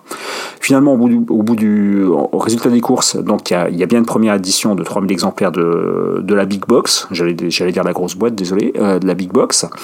Euh, il y aura un deuxième tirage. Et il y aura aussi un coffret euh, petit format qui contiendra donc les, les 10 CD, euh, les 10 CD prévus. Alors, ce qui est très étrange, c'est que donc le, premier, la première, euh, la première fondée 3000, euh, 3000 euh, exemplaires est en cours de livraison. A priori, les premiers l'ont déjà reçu. Et les abonnés à son site internet peuvent déjà écouter donc le contenu des archives depuis le 20 novembre. Mais par contre, ceux qui commandent le deuxième tirage, donc du gros, du gros format ou de la boîte moins chère, il faudra attendre le 5 mars. C'est quand même assez curieux. Il, il voudrait, euh, enfin, il voudrait promouvoir le téléchargement légal, il s'y prendrait pas mieux. C'est assez, c'est assez curieux comme concept. Euh, donc voilà, c'est vraiment. euh, Enfin, moi, je reste vraiment dubitatif. Euh, bon, ce qui est par contre rassurant, c'est que donc si la grosse boîte à 3000 exemplaires était vraiment très très chère, le la réédition donc en format, ça va être une petite boîte un peu du même format que les, petits coffrets Bowie par exemple. Donc là, il a un, tarif on ne peut plus correct puisque la boîte sur les sites de vente en ligne, elle est à peu près à 120 120 euros pour pour pour 10, 10 disques. Donc c'est tout ce qu'il y a de plus correct. Euh, donc voilà, donc si on parle de musique, là par contre on s'attaque vraiment à du lourd parce que euh, bah, c'est un coffret donc, qui, va, qui va couvrir les années euh, 72 à 76, donc euh, les années les plus riches d'un point de vue créatif euh, euh, dans la, carrière de Neil Young.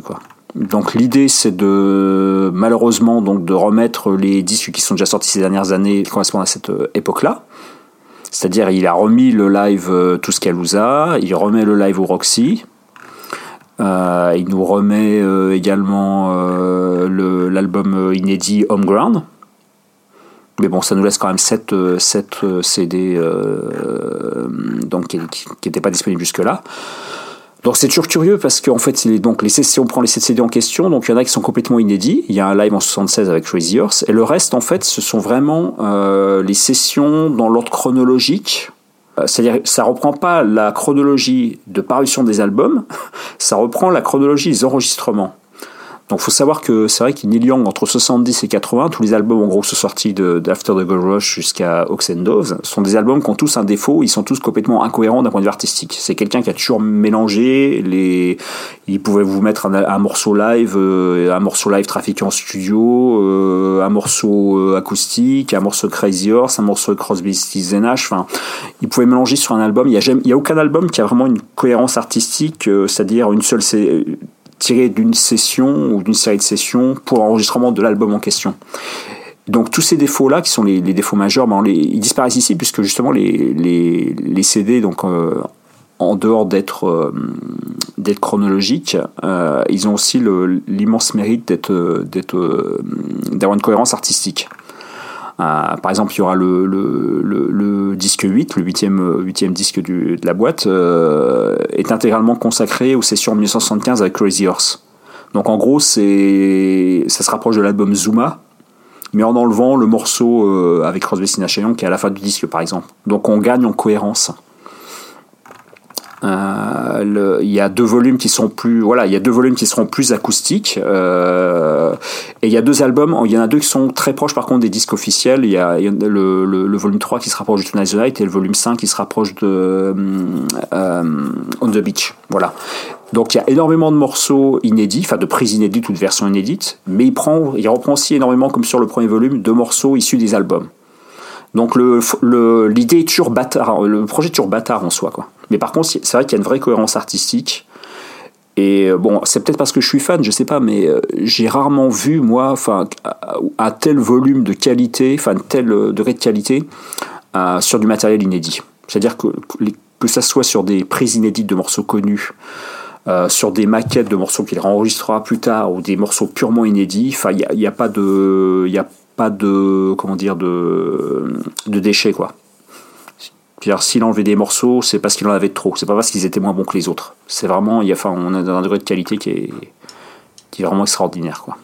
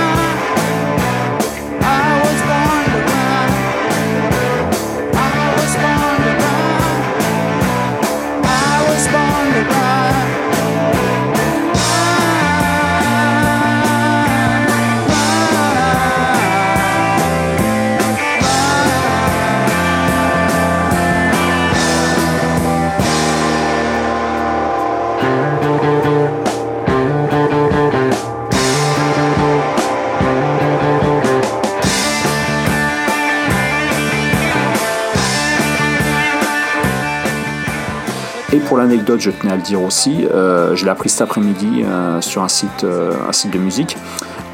Son site est intégralement, comme il l'avait fait pendant le premier confinement, son site est intégralement consultable jusqu'au 31 décembre de façon gratuite. Il suffit de créer un compte en fait et on, peut, on a accès à toutes les archives.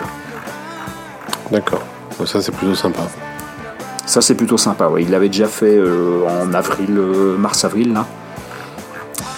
Il y a beaucoup, y a beaucoup de choses. hein. Il y a des documents, euh, il y a des documents vidéo qui sont. euh, bah, pour citer un exemple, précis, euh, il a trois, trois chaînes, enfin une espèce de chaîne, c'est pas YouTube, c'est Vevo de mémoire.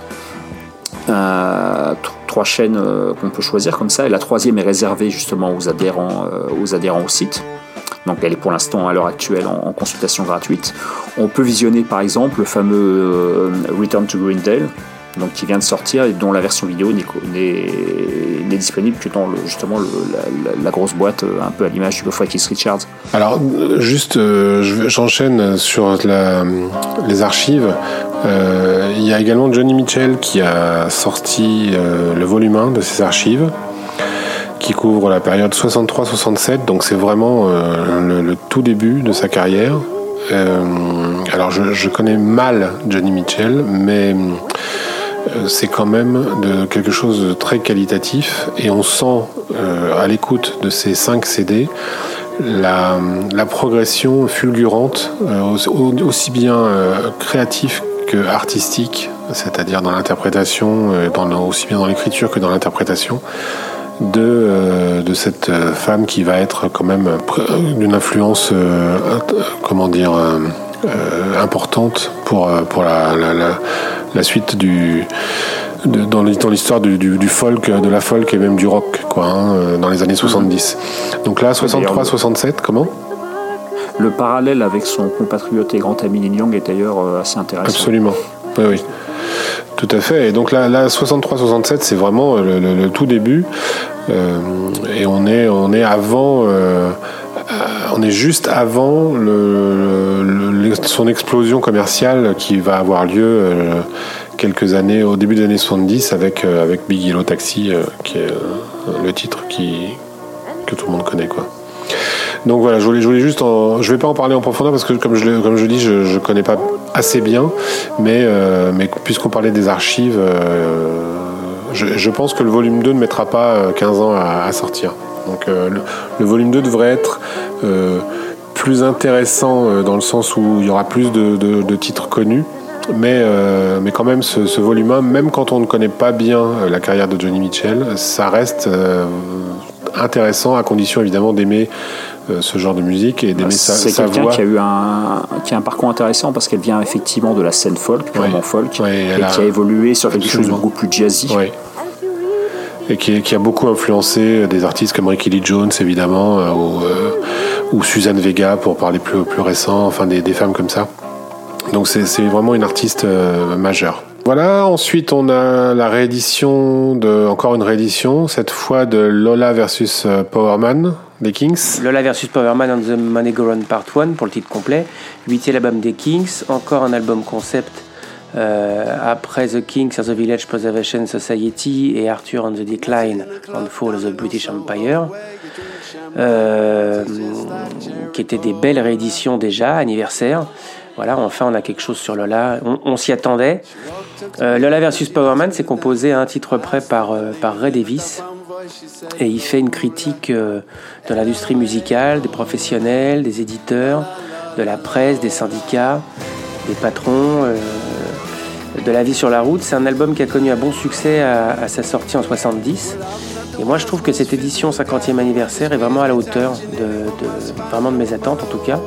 Ça se présente en vinyle, euh, en double CD avec des bonus, live et studio, des versions alternatives et euh, en box de luxe. Il y en a partout des box de luxe, hein, avec encore plus de bonus, des 45 tours, un livre et, et des photos. Euh, c'est un très bon album des Kings. Ensuite, nous avons John Fogerty qui a sorti, qui a fait comme euh, comme Neil Young la dernière fois. Euh, il a sorti ses, euh, ses lives de confinement, en fait. Et euh, dans un truc qui s'appelle Fogerty's Factory, qui, qui est, et dont la pochette mime reprend, on va dire, la, la pochette de, de d'un album de Creedence Clearwater qui s'appelait Cosmos Factory, qui est un album bien connu. Et donc là, euh, c'est du minimalisme puisque c'est pris, euh, c'est enregistré dans, sa cave euh, en famille avec son, son fils, euh, sa fille, je crois, sa femme, il me semble. Enfin bref, c'est un truc euh, enregistré pendant le confinement. Alors, ce qu'il a sorti dans le commerce en physique, apparemment, euh, c'est six titres. Et sur les plateformes de, streaming, comme Spotify encore, il y a 12 titres. Il y a une version 12 titres, une version expanded, mais qui n'existe pas en physique. En tout cas, je l'ai pas trouvé, donc je ne pense que je pense qu'elle n'existe pas. D'après ce que j'ai compris, euh, en physique, il n'est sorti que la version 6 titres. Et sachant, pour l'anecdote, que euh, sur ces 6 titres, on ne retrouve il en manque un qui n'est pas dans les 12. Euh, enfin, les, deux versions se, chevauchent un peu. Bon. Donc c'est amusant, c'est pas ouf. Hein, c'est vraiment pris comme ça à l'arrache. Donc euh, ça, il reprend des titres de Creedence, il reprend des titres euh, solo aussi. Euh, évidemment, Have You Ever Seen the Rain Il fait des reprises de, de Lean on Me, évidemment Proud Mary, Bad Moon Rising, Fortunate Son. Bon, voilà, c'est pour les fans de Creedence, ça s'écoute. Euh, ça s'oublie, mais c'est plutôt, c'est- pas désagréable quoi, je veux dire, mais voilà, c'est amusant et, c'est pas le nouvel album de John Fogerty, quoi. hein. c'est vraiment euh, un truc sorti comme ça un peu euh, à l'arrache.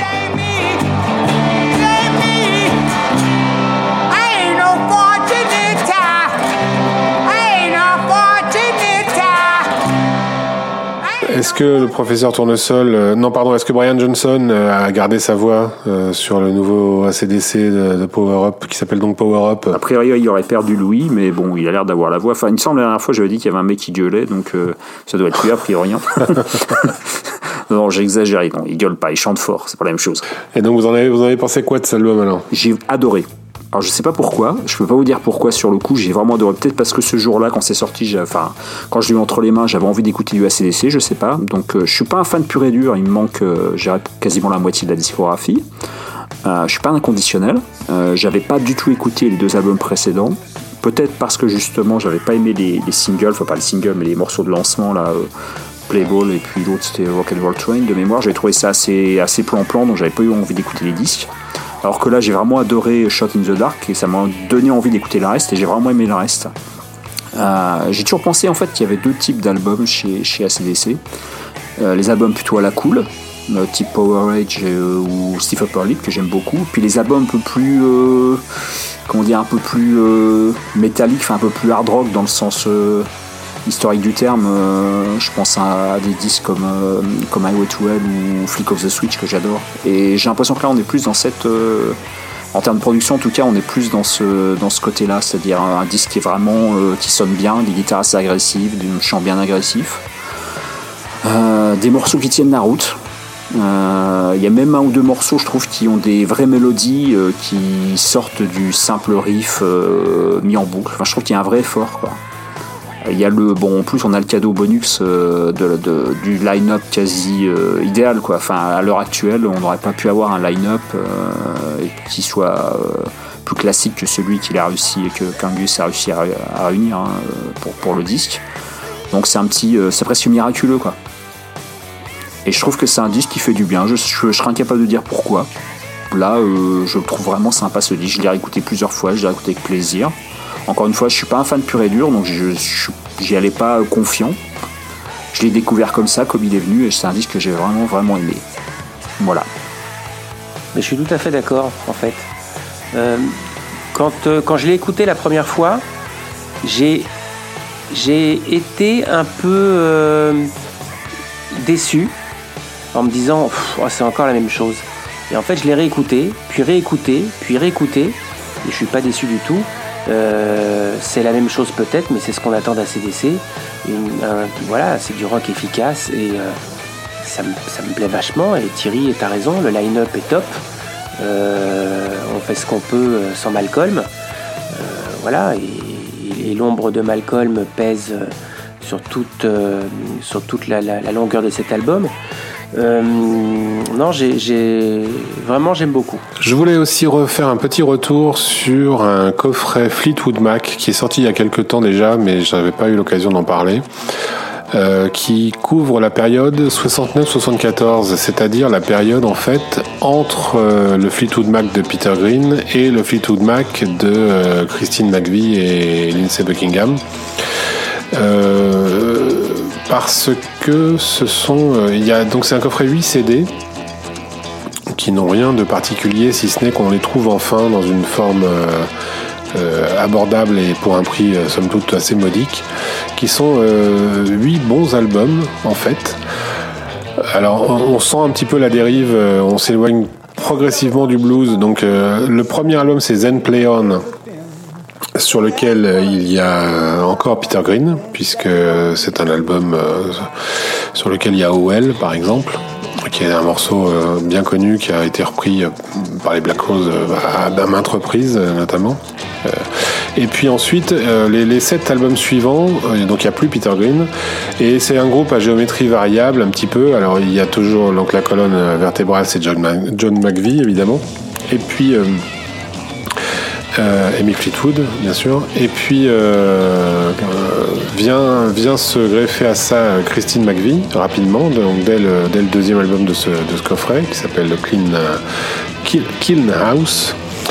Euh, et euh, donc euh, Christine McVie apparaît dans, dans ce piano, dans ce piano, dans ce, cet album-là euh, au piano et en, en haut chœur uniquement. Et Jeremy Spencer, le, guitariste des premiers albums de Fleetwood Mac pour le coup, euh, est revenu avec Danny Kirwan. Et puis euh, ensuite, là, l'album suivant qui s'appelle Future Games, là, il y a Christine McVie, euh, vraiment euh, fait partie intégrante du groupe. Et, donc ça, ça, ça va, se, ça va être comme ça jusqu'à donc jusqu'en 74. Euh, et en 75, il y aura le fameux album Fleetwood Mac avec euh, avec Lindsey Buckingham et le virage euh, pop euh, insupportable et pour le coup euh, et Stevie Nicks. hein, Californien.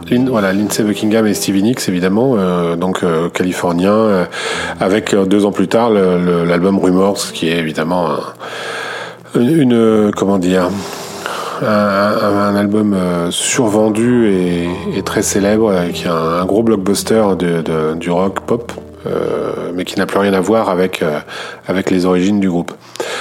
Donc cette période-là, elle est, méconnue finalement, puisque on, peut connaître à la limite les, premiers albums de Fleetwood Mac avec Peter Green, sur lesquels il y a bon évidemment le fameux Black Magic Woman. Et puis après, on peut passer directement à Rumors, donc en 60, euh, 75. Mais entre les deux, euh, entre les deux, ben, on, non, euh, Rumors c'est 77, pardon, Fleetwood Mac c'est 75. Donc en- entre les deux, on, on a finalement un, un trou euh, dans la discographie euh, qui est une période qui est assez méconnue et qui mérite, à mon avis, d'être redécouverte parce que euh, parce que pas inintéressante. Alors tout n'est pas bon, mais il faut picorer par-ci par-là. Il y a, on, on arrive à, à y trouver quelques quelques bons morceaux, euh, quelques petites pépites. Voilà. Euh, ensuite, David, tu voulais nous parler d'un groupe qui s'appelle The Dirty Knobs.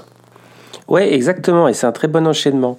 Les Dirty Knobs, c'est le groupe du guitariste Mick Campbell, qui est connu pour avoir été le guitariste euh, de Tom Petty à partir de 1976 au sein des Heartbreakers, mais qui est aussi depuis 2018 le guitariste de Fleetwood Mac, en remplacement de Lindsey Buckingham, justement. Euh, Campbell a coécrit de nombreux, titres avec, euh, avec Petty. Il a collaboré avec un nombre d'artistes incroyables, euh, Dylan, Harrison, Roy Orbison. T'ajoutes Petty et Jeff Lynne et ça fait les Traveling Wilburys. Il, a, il a collaboré aussi avec Johnny Cash, Stevie Nicks, Brian Setzer. Enfin voilà, vraiment un paquet. Et aujourd'hui, à 70 ans, Campbell sort son premier album solo, quoi, avec, avec son propre groupe, les Dirty Knobs. C'est produit par, euh, par Georges Dracoulias, dont, on a parlé souvent, régulièrement, puisque euh, il a travaillé avec les Black Crowes. Et j'en ai parlé aussi euh, lorsque je parlais de Neil Casal dans le podcast précédent. Et il a travaillé aussi avec Petty, évidemment. Et dans cet album, donc qui s'appelle euh, Reckless Abandon, euh, il y a vraiment un, un paquet d'influences. C'est surprenant. Euh, on entend parfois voilà, du ACDC avec, euh, avec des riffs et, et une voix parfois à la Bon Scott. Euh, Il y a du Dylan, il y a du ZZ Top dans quelques riffs et quelques rythmes. Il y a du Led Zepp dans, dans des intros. Et évidemment, bien sûr, il y a du Petty. C'est un, enfin voilà, c'est vraiment un très bon album. J'ai découvert ça. Euh, J'ai été euh, agréablement surpris.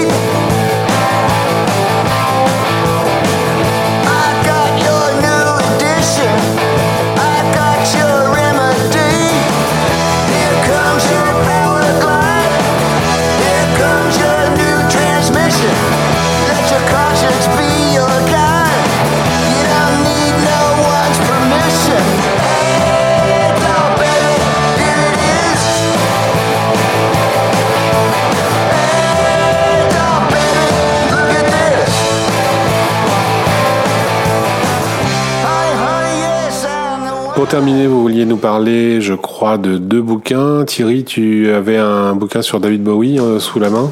Tout à fait, oui. Donc j'ai ma petite chronique euh, mensuelle de Bowie. hein. Euh, le, la semaine- le mois dernier, pardon, on a parlé des, du, coffret live qui est en train de sortir. pour lequel d'ailleurs, donc depuis, on en a eu un deuxième, puis le troisième annoncé aujourd'hui. Donc tout va bien. On a bien reçu la petite boîte. Ça, je rassure tous les gens qui nous écoutaient, on a bien reçu la petite boîte pour ranger les CD dedans. Bref, mais on va, je vais surtout parler de livres aujourd'hui, ouais. Euh, en fait, l'année dernière est paru un, ouvrage euh, signé euh, Jérôme Solini. Donc Jérôme Solini, on le connaît, c'est un journaliste entre autres, enfin musicien, mais qui est également journaliste à Rock and Folk, qui est un peu, je dirais, le journaliste de référence en France euh, concernant Bowie. Il l'a souvent interviewé. Euh, il connaît parfaitement son sujet parce que c'est un énorme fan de, de Bowie, mais un fan qui s'est resté un minimum objectif dans, dans son travail, je dirais.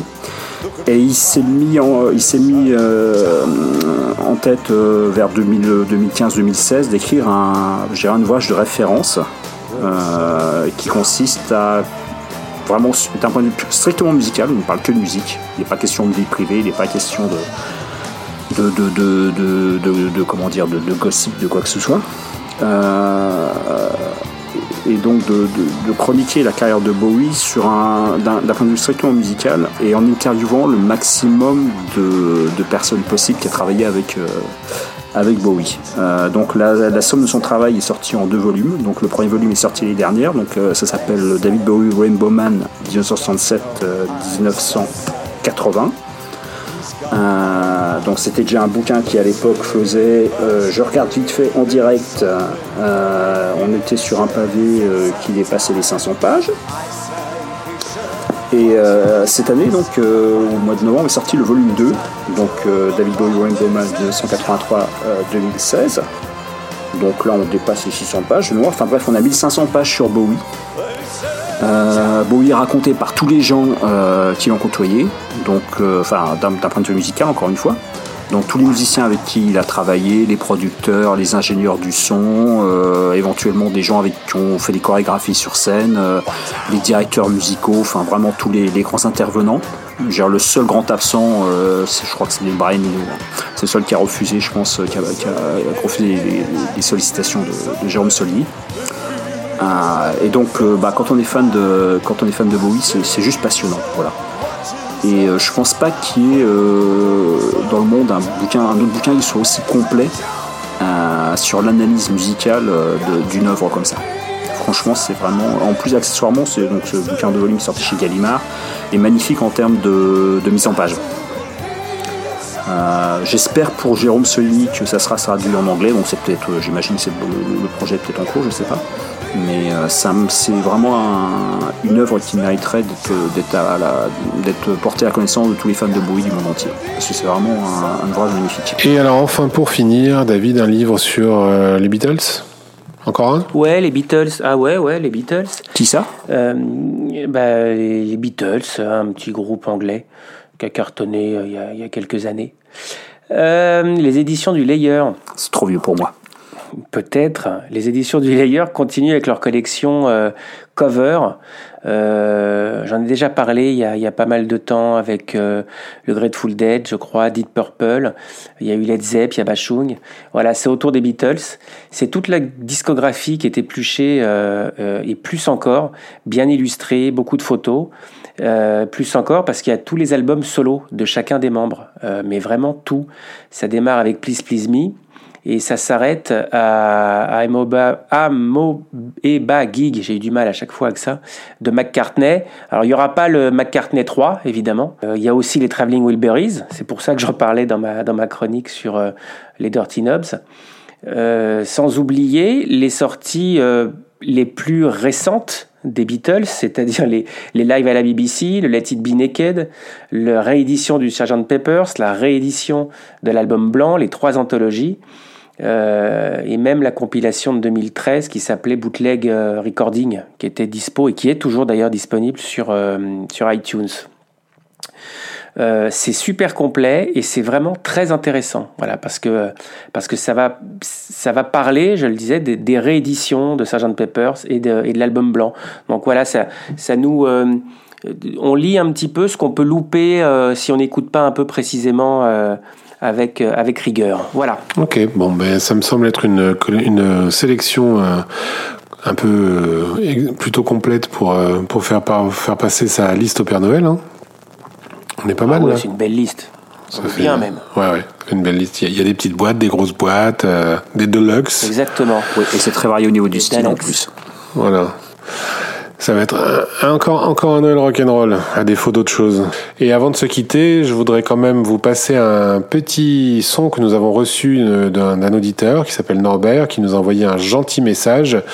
Donc je, je pense qu'on peut en faire profiter tout le monde. Bonjour à tous, c'est Norbert en ligne. Là, je... Bonjour à l'équipe de Stone News. Euh, Je viens d'écouter le podcast euh, épisode 17. Je voulais réagir un petit peu sur, le... sur ce que vous avez dit sur la tournée 89-90. Enfin, pas réagir, mais juste apporter mon expérience par rapport à, cette tournée. Et puis euh, voilà quoi, je voulais ben, simplement vous dire que bien sûr j'étais au, Parc des Princes sur les trois dates puisque euh, on n'avait pas vu les Stones depuis 82 à Auteuil, donc ça faisait quand même 8 ans d'attente. Et donc euh, voilà, j'avais pris euh, des billets pour toutes les dates. Et ce que je retiens de cette tournée, ben, c'est évidemment le, renouveau des Stones avec des, titres euh, qui n'avaient jamais joué, genre Factory Girls, etc. Mais je retiens surtout, c'est la version euh, monstrueuse de, Sympathy for the Devil. Et voilà, je, je pense que là, Keith Richard était vraiment à l'aise et c'est ce qui nous a plu. Et c'est ce qui nous a fait retourner à Wembley pour le dernier concert de la tournée. Euh, C'était le 25 août 1990, dernier concert de Bill Wyman. On ne savait pas, évidemment. Et puis ce, ce final à Wembley, euh, étourdissant. Voilà, je voulais vous juste vous dire ça et que euh, moi j'ai vu les Stones pour la première fois en 82 à Auteuil et que 8 ans c'était long, c'était très long, c'est très long. Pour terminer, je voudrais aussi vous dire que euh, sur la, deuxième partie de la carrière des Stones, si je puis dire, euh, moi j'achète plus de bootlegs euh, des années 2000, hein, c'est fini. Je crois que la, la dernière, euh, les derniers bootlegs que j'ai achetés, c'était la tournée 99. Mais évidemment, j'ai fait, j'ai fait une exception pour euh, pour toute la séquence euh, Mick Taylor quand il est revenu en 2012 jusqu'en 2014. Évidemment, là, je c'est un, grand, grand plaisir de, de, voir ce mec avec, euh, avec son groupe. Et je voulais vous parler des deux concerts de 2013 qu'il y a eu à Hyde Park, au festival. Et là, franchement, été époustouflé, époustouflé par, par l'orchestration, par les musiciens, à part Keith Richard qui était un petit peu à la ramasse, mais lui, tout le monde s'en fout qu'il soit à la ramasse. Le principal, c'est qu'il soit là sur scène mais surtout de voir Mick Taylor avec son solo de, de, de 10 minutes sur Midnight Rambler, là c'était l'apothéose. Je crois que je crois que c'est ce sera le plus grand souvenir de, de des. Euh, bien sûr, je l'ai revu je l'ai revu après à Paris et franchement j'étais moins impressionné à Paris qu'à qu'à qu'à qu Hyde Park, pardon. Et là, euh, on sentait que il était heureux d'être là, Mick Taylor, il avait carte blanche. Euh, enfin, c'était, c'était, c'était monstrueux, quoi. Et puis l'orchestration, et puis le London Choir sur You Can Always Get What You Want à la fin. Enfin, franchement, c'était une soirée mémorable. D'ailleurs, j'y suis retourné la semaine d'après. Et c'était franchement deux journées très chaudes, très sympas, le bonheur. On voyait le bonheur que les Stones apportaient aux gens et ça, ça m'a marqué. Ça, je l'ai revu dans le film, ce bonheur sur les sourires des. Mais là, franchement, c'était exactement ça lors du festival. Voilà. Bah, merci de m'avoir écouté. Bah, merci à toi Norbert, vraiment c'est cool. Euh, N'hésitez pas, faites comme lui, envoyez-nous vos petits messages, on les passera avec plaisir, on les écoutera de toute façon à chaque fois. Et voilà qui conclut notre émission. Donc vous pouvez nous retrouver comme d'habitude sur sympathyforcedevils.com pour le site du club, sur chronicast.com pour le site qui héberge les podcasts. Le Twitter du club c'est @sympathyftd. Euh, nous sommes disponibles également sur Deezer et Spotify, mais le mieux, ça reste de vous abonner au podcast pour ne rater aucun épisode. Vous les avez directement dans votre appli de podcast. Et puis euh, aussi, le mieux pour nous, c'est que vous nous mettiez cinq petites étoiles euh, sur euh, Apple Podcast avec éventuellement un petit commentaire. Mais le petit commentaire, c'est optionnel, mais ça nous fait plaisir. C'est c'est pour nous réchauffer le cœur en hiver. Euh, le plus important, ça reste les cinq petites étoiles. Ça vous prend deux minutes à peine et euh, nous, ça nous aide beaucoup puisque ça nous permet de nous, nous- nous- ça, ça permet de nous faire gagner en visibilité dans le répertoire des podcasts. Voilà. On se retrouve donc le mois prochain, messieurs, euh, au mois de janvier, a priori, euh, dans les mêmes eaux, mi-janvier. Je pense qu'on pourra, on pourra refaire une émission, peut-être fin janvier en fonction de l'actualité. En tout cas, euh, ce qui est sûr, c'est que ça sera en 2021. Donc, euh, on se retrouve, euh, comme on dit, l'année prochaine. Et bonne année Et bonne année. Et bonne année. salut Thierry, salut David. Salut Salut David, salut David.